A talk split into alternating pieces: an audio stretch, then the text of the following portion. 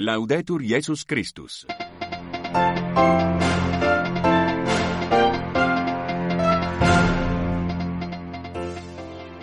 Saudações sororais e fraternais. A Rádio Vaticano a transmitir o seu rádio jornal em língua portuguesa para os ouvintes que nos escutam no continente europeu e pelo mundo fora. Convosco já microfone Filomeno Lopes. Os compromissos matinais do Papa Francisco deste sábado, dia 24 de fevereiro, foram cancelados devido a uma leve gripe. O anúncio foi divulgado pela sala de imprensa da Santa Sé. É necessário enfrentar a insegurança galopante e revitalizar a economia rural para combatermos a pobreza. A legitimidade do governo depende da sua capacidade de proteger a vida e a propriedade. É quanto sublinham os bispos da Nigéria na declaração final da sua primeira Assembleia Plenária em 2024. Estes e outros os principais temas para desenvolver já já nesta nossa edição de hoje. Fique bem, boa e serena audição. Como dizíamos, os compromissos matinais do Papa Francisco deste sábado, dia 24 de fevereiro, foram cancelados devido a uma leve gripe. O anúncio foi divulgado pela sala de imprensa da Santa Sé, que explicou quanto segue e citamos. Devido a uma leve gripe em via precaucional, o Papa Francisco anulou as audiências previstas para hoje.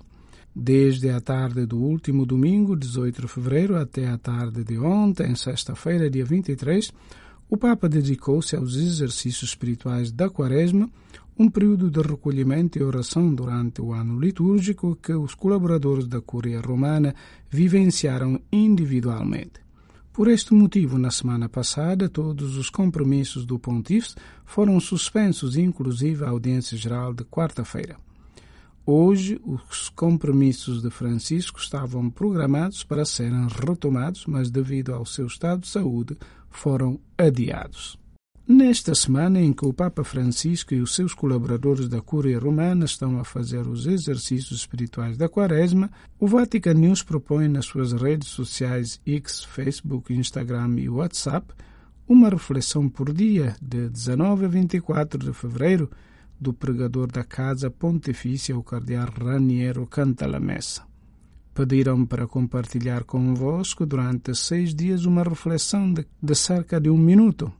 Existem no mundo poucas palavras capazes de dizer em um minuto o suficiente para preencher um dia e, de facto, uma vida, aquelas que saem da boca de Jesus. Oferecerei-vos uma de cada vez, pedindo-vos que a mastiguem durante todo o dia, como se fosse uma goma de mascar da alma, disse o cardeal Cantalamessa.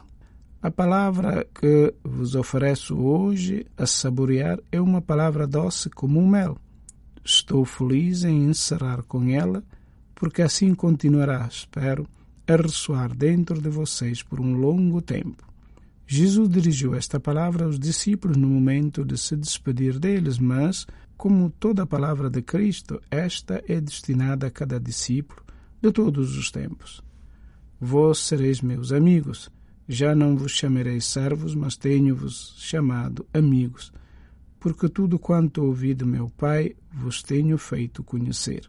Vós sereis meus amigos. Quero dizer-vos a este propósito uma pequena confidência. Num encontro de oração, muitos anos atrás, uma mulher abriu a Bíblia e leu o trecho do Evangelho João, onde se encontra aquela palavra. Eu a tinha ouvido não sei quantas vezes, mas naquele momento a palavra amigos eclodiu. Não encontro termo mais apto do que este dentro de mim. Acontece que com as palavras da Escritura e somente com elas, e é sempre a mesma pessoa a acender o estupim, o Espírito Santo. Comecei a repetir dentro de mim: Amigo, Jesus de Nazaré, o meu Senhor, o Onipotente, aquele que morreu por mim, me chamou de amigo. E ele jamais diz palavras vazias. Portanto, sou realmente para ele um amigo, uma pessoa querida. Voltando ao meu convento do encontro, me parecia que com aquela certeza se poderia voar sobre os tetos da cidade como se vê em certas pinturas de Chagall. Queira o seu, que aquela palavra amigo ecloda também dentro de ti que estás a ouvir e ilumine toda a sua vida. Boa Quaresma e desde já boa Páscoa.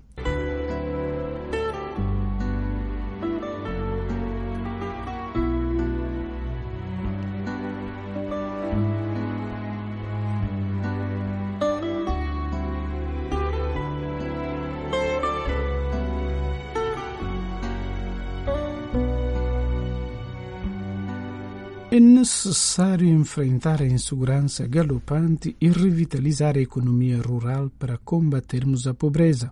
A legitimidade do governo depende da sua capacidade de proteger a vida e a propriedade.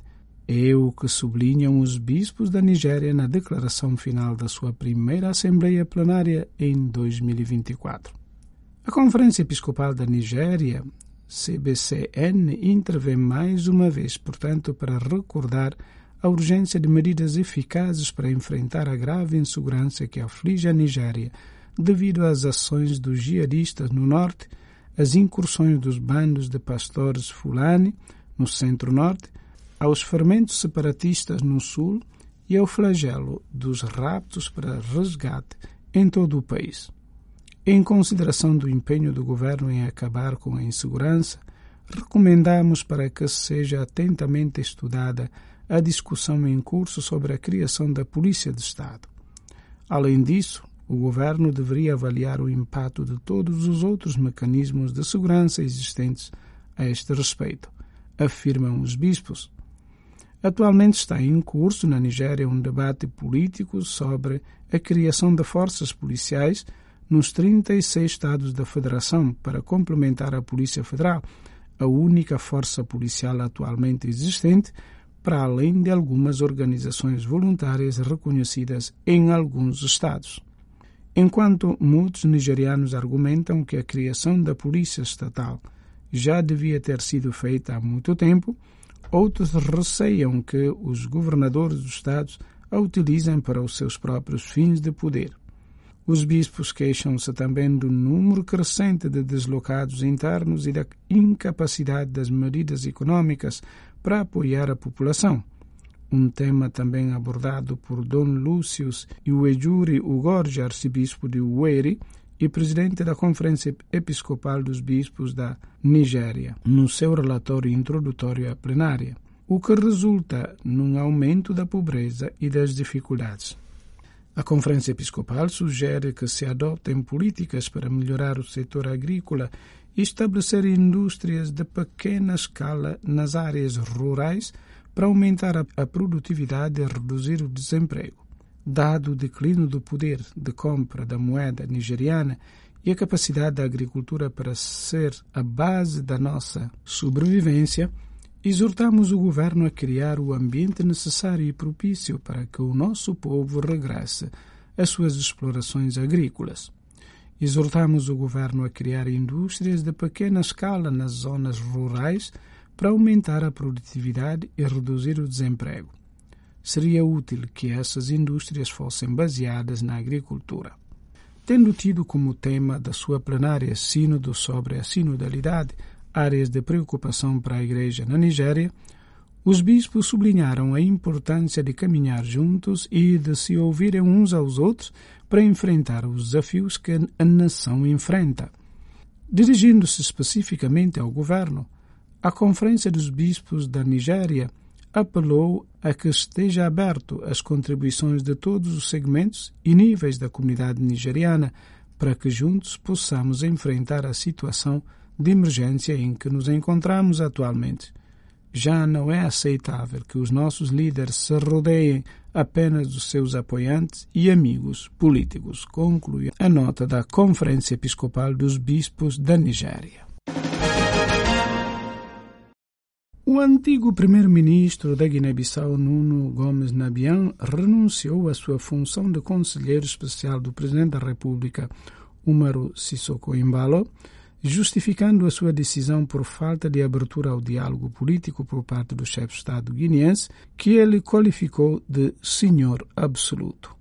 De Bissau, Casimiro Cajucão. Através de uma missiva enviada a Sissoko Embalo com a data de 16 de fevereiro, o antigo primeiro-ministro e presidente da APU-PDGB justifica a decisão por o chefe de Estado não se mostrar aberto ao diálogo político capaz de contribuir para a criação de condições para uma governação pacífica e estável do país, assim como os desafios políticos presentes e futuros após a dissolução da Assembleia Nacional Popular e a necessidade de marcação das próximas eleições legislativas antecipadas de acordo com os preceitos constitucionais. Assim sendo, estamos a citar, e no âmbito das minhas responsabilidades políticas enquanto presidente da PUP-PDGB perante o nosso eleitorado e o povo guineense em geral, cheguei à conclusão de que já não existem condições morais e políticas para desempenhar as funções do Conselheiro Especial do Presidente da República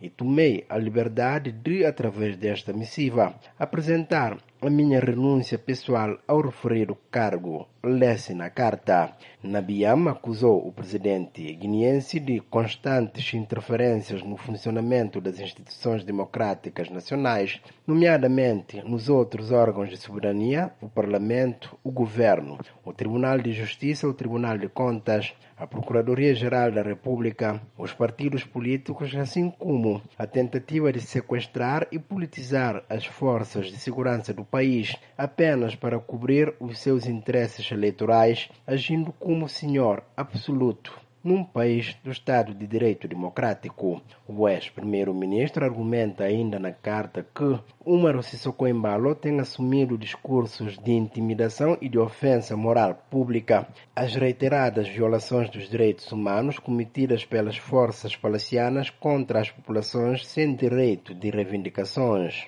factos, entre outros, estamos a citar, que não coadunam com a minha personalidade e modo de fazer política ao serviço do povo da Guiné-Bissau, concluiu Nuno Gomes Nabian, um dos fortes aliados do presidente da República, Umaru Sissoko Embalo, até a sua renúncia da função do conselheiro especial com regalias inerentes ao cargo de primeiro-ministro. Entretanto, o chefe de Estado guineense, Umaru Sissoko Embalo, reagiu à demissão do seu conselheiro especial e diz lamentar o facto deste ter tornado público a carta de pedido de demissão. De acordo com o chefe de Estado, Nuno não precisava tornar público a carta de pedido de demissão, uma vez que tem acesso direto a ele. É verdade que uma toma conhecimento desse pedido de demissão. Está lamenta, ele tem acesso a está lamenta, fica triste porque ele quer alguém para escrever carta e tornar público. Questionar sobre para quando a marcação da data das eleições legislativas, Embalo prometeu marcá-las para antes da época das chuvas, que começa em junho. Não, não vai para eleição. Antes de chuva, não vai para eleição. Divisão para a Rádio Vaticano, Casimiro Cajucão. E ponto final nesta nossa edição de hoje. Nós voltamos amanhã, sempre à mesma hora. A todos a continuação de um feliz e sereno fim de semana. Fiquem bem e até amanhã, se Deus quiser. Ali, Laudetur Jesus Christus.